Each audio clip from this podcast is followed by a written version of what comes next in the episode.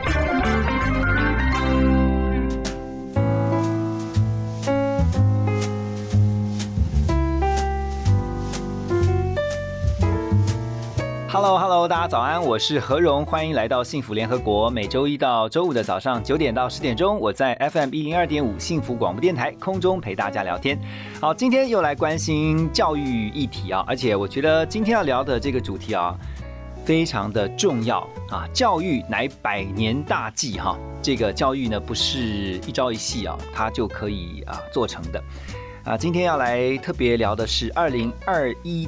教育创新国际年会，我们特别开心邀请到亲子天下媒体中心的总主笔卞金孙金孙姐在我们的现场。金孙姐好，嗨，何荣好，嗨，各位听众大家好。好久不见了哈。对，以前都是在这个电视对 对吧？之前呢，因为主持家庭节目的关系啊，认识冰晶孙静孙姐，那一直知道她在这个亲子天下服务，然后呢，啊、亲子天下。我相信现在在很多的爸妈的心目当中啊，有无可取代的地位哈。那这次你们二零二一教育创新国际年会，其实是你们很重要的年度活动。那当然，我们刚刚私下聊天的时候有聊到说，因为今年疫情的关系哈，所以其实本来应该在九月啊，照着你们的往例，可是呢就一直延延延延到目前看起来是十二月，对不对？十一月三十号三开始。OK，对，它其实线上跟线下这次是结合在一起的。对，所以啊这次就是因为疫情，所以我们就延到十一月三十号。嗯，那我们过去的年会可能我们是越来越扩大了，最对。刚开始亲子天下的这个年会呢，是邀请一位外国的讲者，嗯。后来就变成两三位，然后后来有加上台湾的很多的很棒的这些老师们，他也来这里分享，然后到这一次呢，本来是只有一天。后来就变成两天，现在这个变成一个礼拜。变嘉年华会了。对对对，因为在国际上很多重要的这个教育创新的这些活动，嗯其实它都是一个从展览到论坛，对到各种活动，所以它是一一个礼拜没有错。嗯那我们这次也是一样，从十一月三十号到十二月五号。好，那大家比较熟悉的论坛的方式，论坛的方式是十一月三十号跟十二月四号这两整天。有六场趋势论坛。对对对，那是有两个整天，嗯，那一个是礼拜二，一个是礼拜六，这样。对，那在其他的时间呢，其实我们也是想持续的让大家保持对这个关注的热度，所以我们也有办线上的沙龙座谈。是哦，那这个是类似像带状节目一样，每天晚上八点到九点线上播出。对准，时这个就是像节目一样的，对，不像节目一样，节目一样。对对对。然后在这个同时，在从十一月三十号到十二月五号这段时间，我们还有一个叫做线上策展，这是超酷的嗯一件事情啊、就是说它是一个完全很未来的。听说这是你们第一次第一次，对对对，啊因为我们有一个同事 Rita，她就是很年轻，然后她办过很多这样子的策展，然后在数位能力当然很强，啊所以她就是觉得我们可以做这样的事情。嗯那这个策展呢，其实它就是强调互动，所以它就是叫你像玩 game 一样的进来，嗯然后你要在这上面不断的呃你要动参与啦的，对，动你的滑鼠，然后你就可以去各馆参观，然后你还可以参与永续的行动，很多很多。对，像我们刚刚在聊，也就觉得说，其实因为疫情哈，现在大家都是很多本来原先的实体活动，现在必须要进到线上。是可是进到线上，不见得代表它不好。像我刚刚就立刻想到是，如果今天线上教育展，你如果去一个实体的会展的会场，你可能要跑好多地方。是。那现在的话，你只要进到线上的一个 room，然后它这个展区，然后看完之后呢，你就换下一个展区，你就在线上完成了所有的这个教育展你想看的部分。这是理想状态，对吧？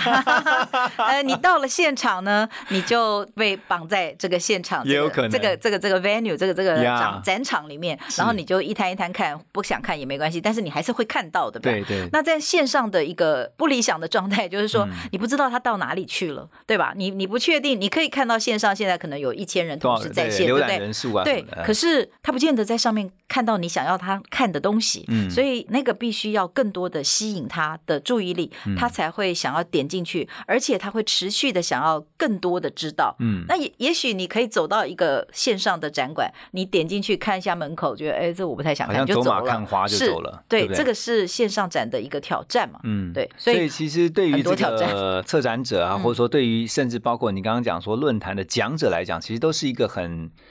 很棒的尝试啦，也是一个很大的挑战。当然，那这嗯当然是因为疫情的关系，我们去年的年会就已经是呃是外国的讲者都是线上，但是台湾的参加者还是在线下，就是嗯呃一样的，只是线上呃外国讲者聚集在实体的场地，没错，然后听着对外国哦讲者十位在线上。那今年呢，这个线下，也就是说实体参加的人数又更少了一点，嗯所以等于大概只有两百，最多只能两百位，因为要各种防疫的措施。对所以这也是一个挑战，就是说你在面对大部分的听众都是在线上的时候，我们要怎么样让？大家愿意继续留下来听，而且真的觉得对他们有帮助，嗯然后想要呃，譬如说参与啊，跟我们互动啊等等，所以这一次就像台湾的教育一样，是一个混成式的这个会议的模式是，对我们来说也是一个挑战，但我们也很期待。OK，刚才已经勾勒出了大概的一个方向哈。那这次的主题主轴其实也很令人期待的，就是永续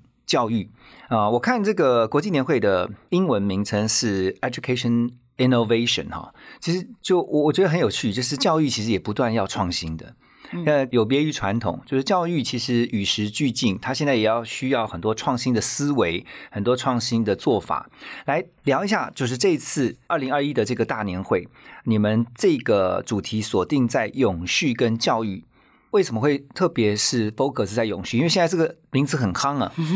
对，那其实 sustainability 这个永续是我们今年真的一直想要主打的一个关键字啊。是那其实我们的十一月号刚刚出刊的十一月号，它其实就是讲到那个 SDGs，那啊 SDGs 就是联合国的永续发展目标。嗯那这个是这个礼拜。大家还在这个英国的苏格兰的 Glasgow，对嗯 COP 二十六，他专门在谈的是气候变迁。那因为气候变迁的影响是全面的，所以联合国在二零一五年的时候就已经提出来十七个永续发展的目标 SDGs。那所以到了现在还剩下九年，那这个剩下的九年已经是一个叫做气候的紧急状态，嗯也就是说全球的气温已经升温。到了一点一度，现在我们大家要到二零三零年为止，这是一个类似像一个里程碑，是一个 checking point。到这个时候为止，我们要让它升温不要超过一点五度。对可现在非常紧张，所以现在全世界的政府，然后全世界的企业都是在努力的要用创新的做法，然后不能像 business as usual，我们用过去的方式已经是一定是会走向嗯类似、呃，我不能说毁灭，但是就说一个很糟的状况。危险啊！对，所以一定要做很新的事情。嗯那所以我们觉得这听起来是好像是大人的事，是政府的事，是企业的事，跟中小学生有什么关系？可是二零三零年，或者是大家说到的近邻二零五零年，这个是我们的孩子要活的未来。也就是说，现在现在是小一的孩子，到二零三零年的时候，他就是大学生了，他就有投票权了，他就有。运用他钱的这个能力，那所以他在消费的各种的选择，他在投票上的各种选择，他的投资上的各种选择，其实都有一个新的做法。也就是说，如果他有新的概念，有这个永续的概念的话，他的选择就会是对地球好、对社会好、嗯对整个世界是好的。那当他有一天成为企业的领导人，或是成为政府的领导者，或是他在学校里面，或者任何的方式，他都会做一个好的世界的公民。因为他有一个永续的价值观，对对啊，因为这个价值观会影响他未来的一些的行动决策行动。没错。就算你说我们这些孩子们将来长大，他不见得会在一个重要的位置上面，可是他就算作为一个家长没错，啊，他也可以把这个永续的概念继续给他的下一代，因为他必须是我们常常在提醒大家是 generations to generations 啊，就是世世代代要传承下去，你不可能不有这种永续的概念。没错好。那大家这一年或者这几年，大家一直听到“永续”这个字，那大家会比较常联想的就是永续，好像就是环境、嗯环保。大家觉得哦，好啦，我去净滩啦，我不用什么吸管啦，我不用呃一次性的塑胶的垃圾啊什么的。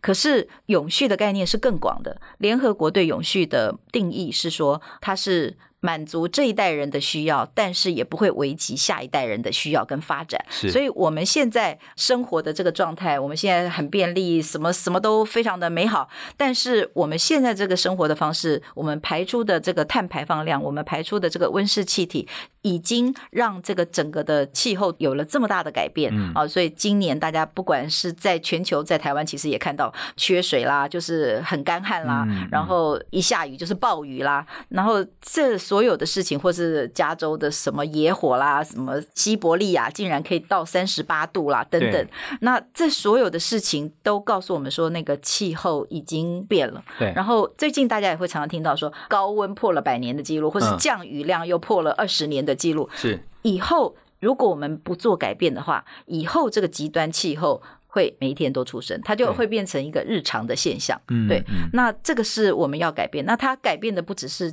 环境而已。那我们在经济的体制上，我们不能再是资本主义的那样的方式，就是说我只为我的股东赚钱。那企业现在已经开始很多大家在讲社会企业责任，大学也在讲大学社会责任，所以就是讲说我们现在在做的这件事情，我们不能只是用过去的方式，用过去的标准说现在会赚钱就是好的企业，而是现在的好的企业是对社会好、对世界好的。所以我们可以看到台积电，它现在宣示二零五零年的时候要近零碳排，对那这件事。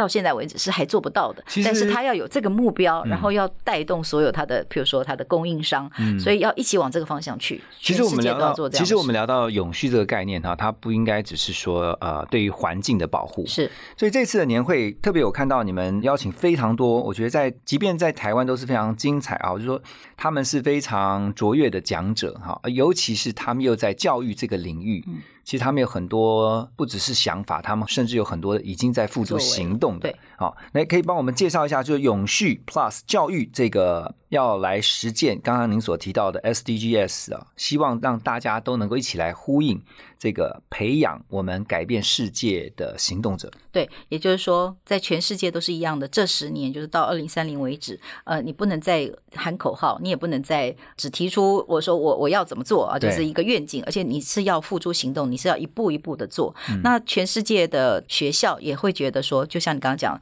那个孩子，我们要不单要给他这个永续的这个价值观，我们要告诉他说，你要用新的方式，嗯你要现在你就可以在你的生活里面做出改变，所以是要有行动的。那我们邀请到的这个来宾呢，当然就是说要怎么样培养改变世界行动者，其实就是要培养世界公民嘛，好的世界公民。那所以我们邀请到的是郑丽君，就是前文化部长。那他现在有一个轻平台的这样的一个基金会，轻平台其实就是一个整合或者是沟通现在世界上最重要议题的这样子的一个平台。是那跟张志奇，就志奇七七，他就是每天、每天都在知识型的 YouTuber，没错，那嗯就是跟大家做很好的沟通，跟要怎么样讨论这样的事情。对。OK，然后在国外的讲者，我们这次总共有邀请了七位国外的讲者啊，那比较多是从美国来的，也有英国的，也有芬兰的。嗯那譬如说，最近大家也都在一直谈的，不只是学校，其实企业也在谈，嗯叫做 growth mindset 成长性思维。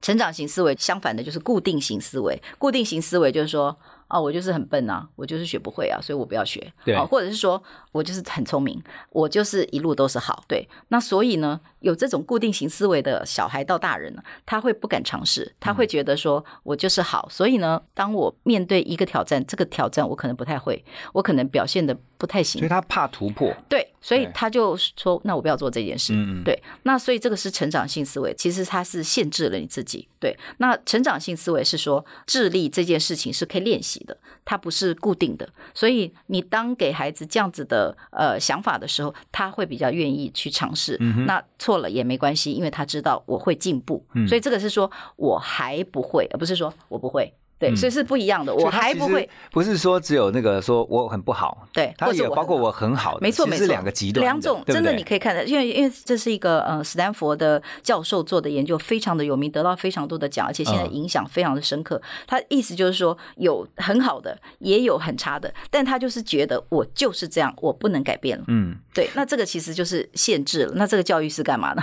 对对，我觉得刚才静春姐讲到一个很重要的哈，大家也一定要记住的啊，就是成长型型思维哈。这个成长型思维其实不只是孩子应该拥有，我觉得现在很多的爸妈更需要拥有，因为当爸妈的观念被转变的时候，你就会发现孩子的生命就跟着改变哈，他们的学习模式也会跟着改变。对我先分享一下，我前几天呢、我就看到一个纪录片，那纪录片里面它是在就是那个是个工业化的过程，嗯，然后呢，它强调是说整个工业化，因为有机器人呐、或者说这个有机器的协助之后呢。你整个产品的良率其实提升了，但是呢，均一化就是每个产品大概就是都是那个样子。嗯，我就想到，哎，我们的教育好像以前因为在工业时代就是这样子，就是每一个培养出来的孩子好像都差不多。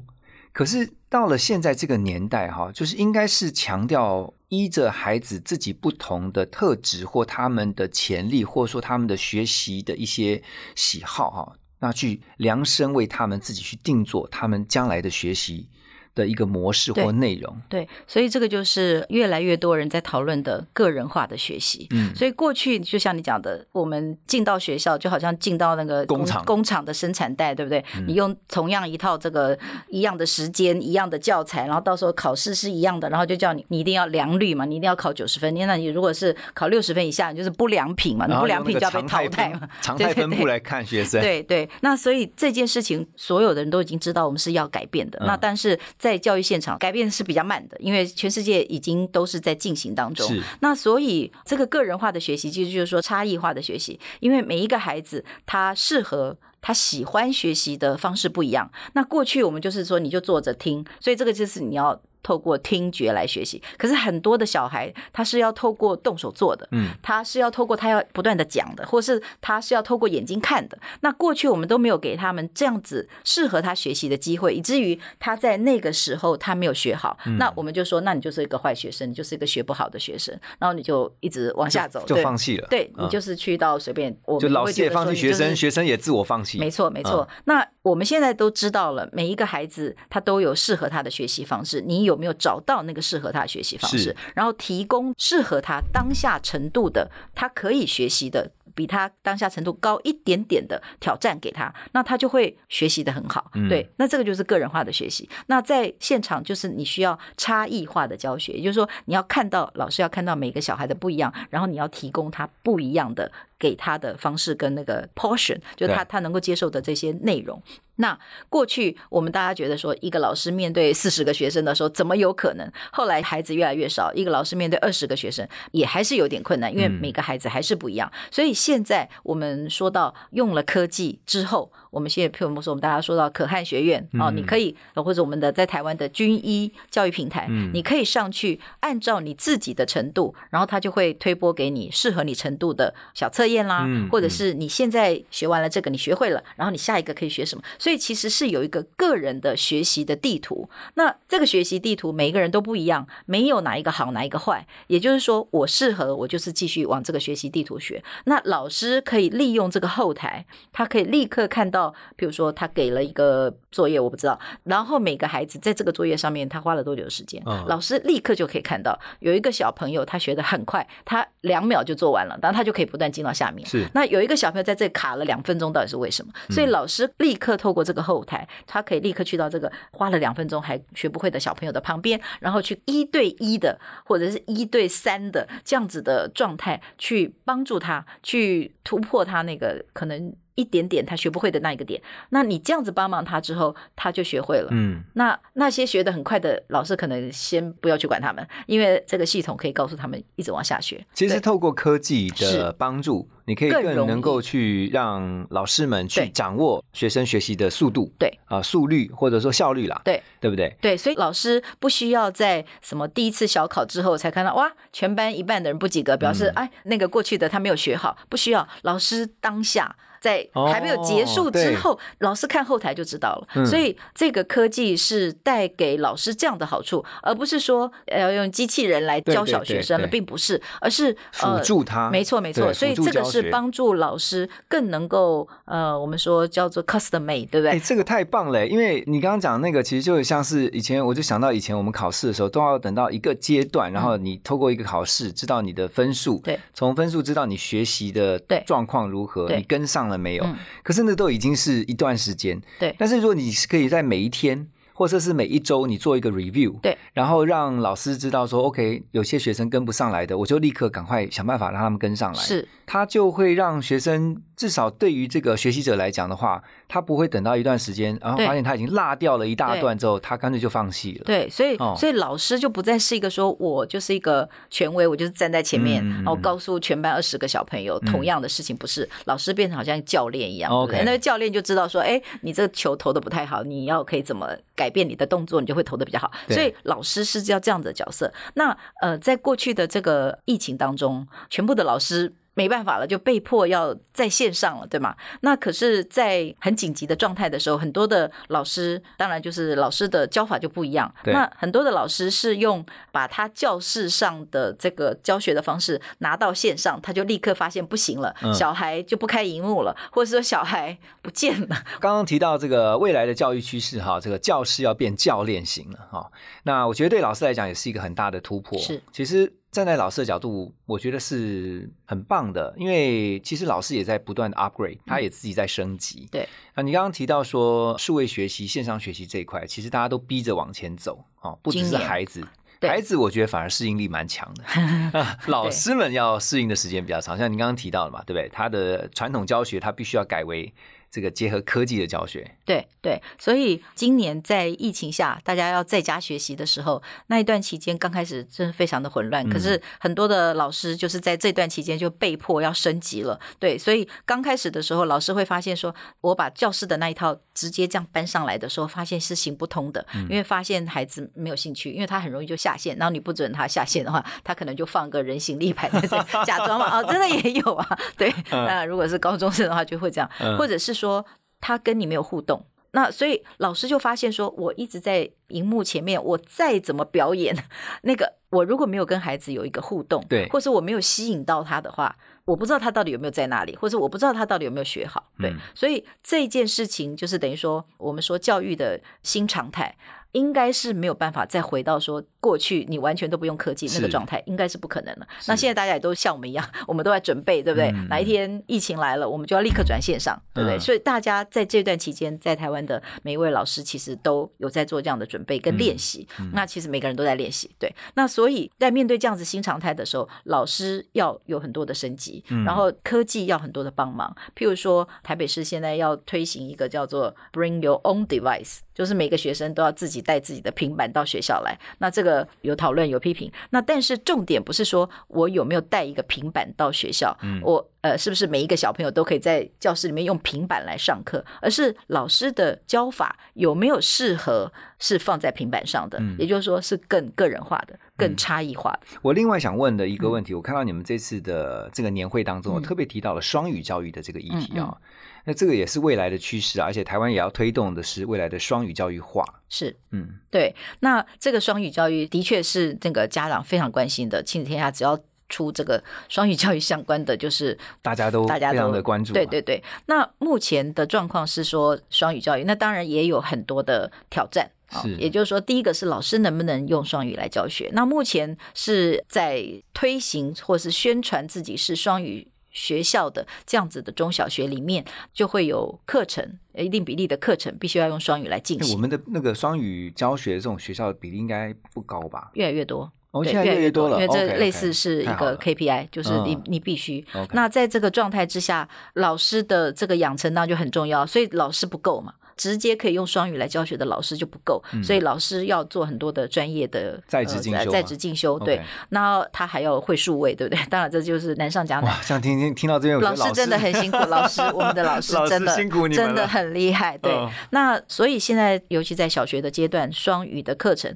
它可能就不是只有英文课有，嗯它也许希望你在生活上，你对这个语言更熟悉，嗯语感更熟悉，所以他可能体育课。是要用双语来进行，是或者是音乐课，就是这种比较生活细节的。那如果有一个老师，他可以用英语来教自然课，当然是最好，对。嗯但是现在就可能还没有完全到达那样的境界。嗯那所以现在就变成，就是希望孩子不要怕这个语言，对不对？让他常常听到，甚至用几个单字，然后来大家来沟通。就是要生活化一些。对对啊，那当然这个也有一些挑战，嗯也就是说，我我们也听到一些批评的声音，就是说，有的老师他他用的这个英文就是错的，就是他跟小朋友讲的对对对对，是错的，对嗯，或者是有的小朋友真的很有趣，他本来很喜欢体育课，有没有？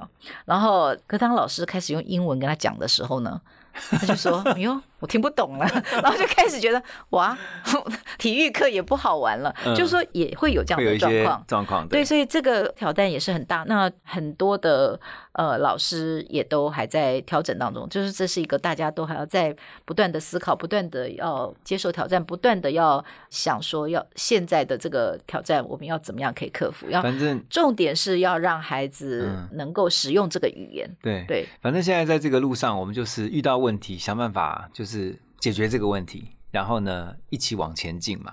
那最后我还是想跟静水姐稍微聊一下是，我觉得父母啦，因为孩子们的学习其实父母是关键，那父母的观念的转变很重要。比如说，我举个例子来讲好了，父母都觉得说你就是读书，然后呢好好读书，考高分啊，考高分，然后好学校，好学校将来就好工作，好工作就好薪水。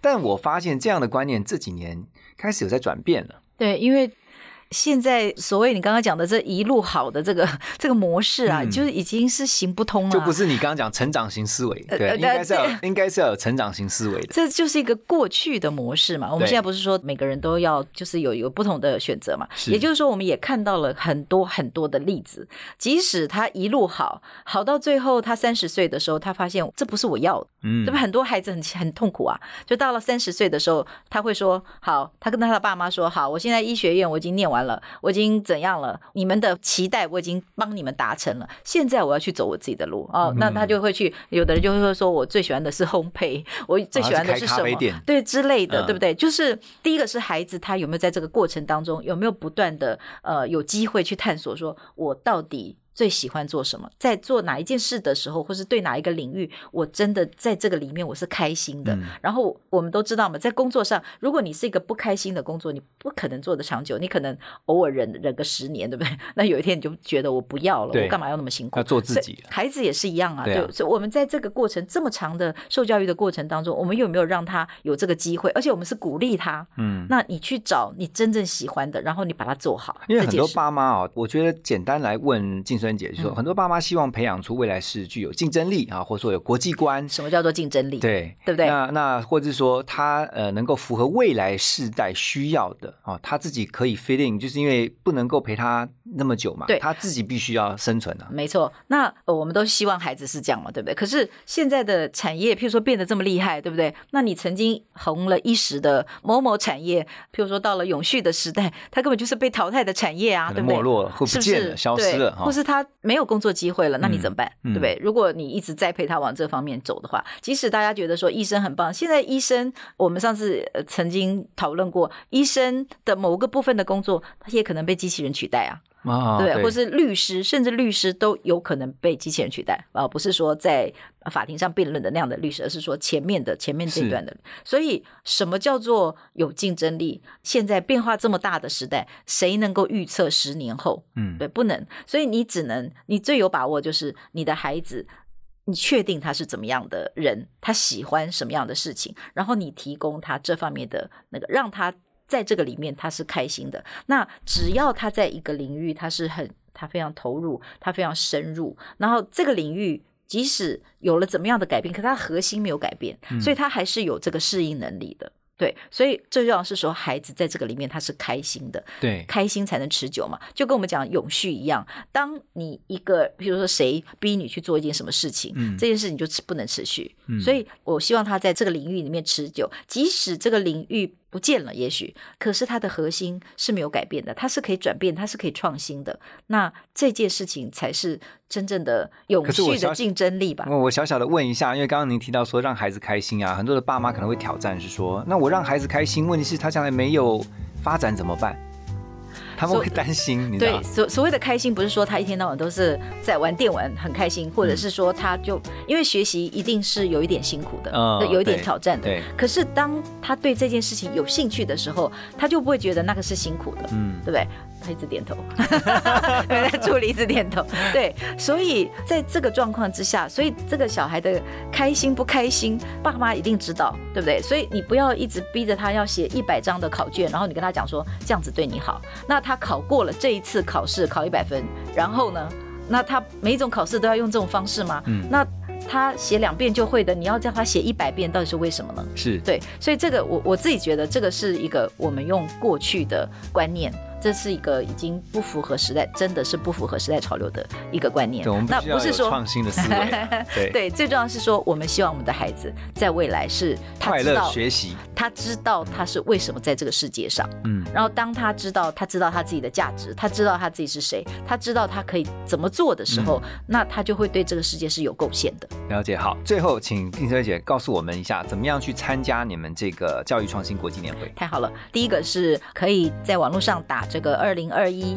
教育创新国际年会亲子天下啊，那在在这个网站上你就可以直接报名，哦。或者是购买亲子天下十一月号，嗯，然后里面就有这个 QR code，你也可以扫，直接扫 QR code 就可以对对对，有这个报名可以直接。报名。对那今年真的是非常的精彩，然后呃，我们也很期待，尤其是这个数位策展的这个部分，嗯请大家一起来玩，然后一起来关心这个议题，然后用行动来支持永续。好，听到这边啊，赶快行动一下哈，以免等一下记忆就越来越忘了。然后这个赶快就是二零二一教育创新国际年会亲子天下，你就可以找到这呃年会的相关资讯了。今天谢谢金春姐的分享，谢谢您，谢谢。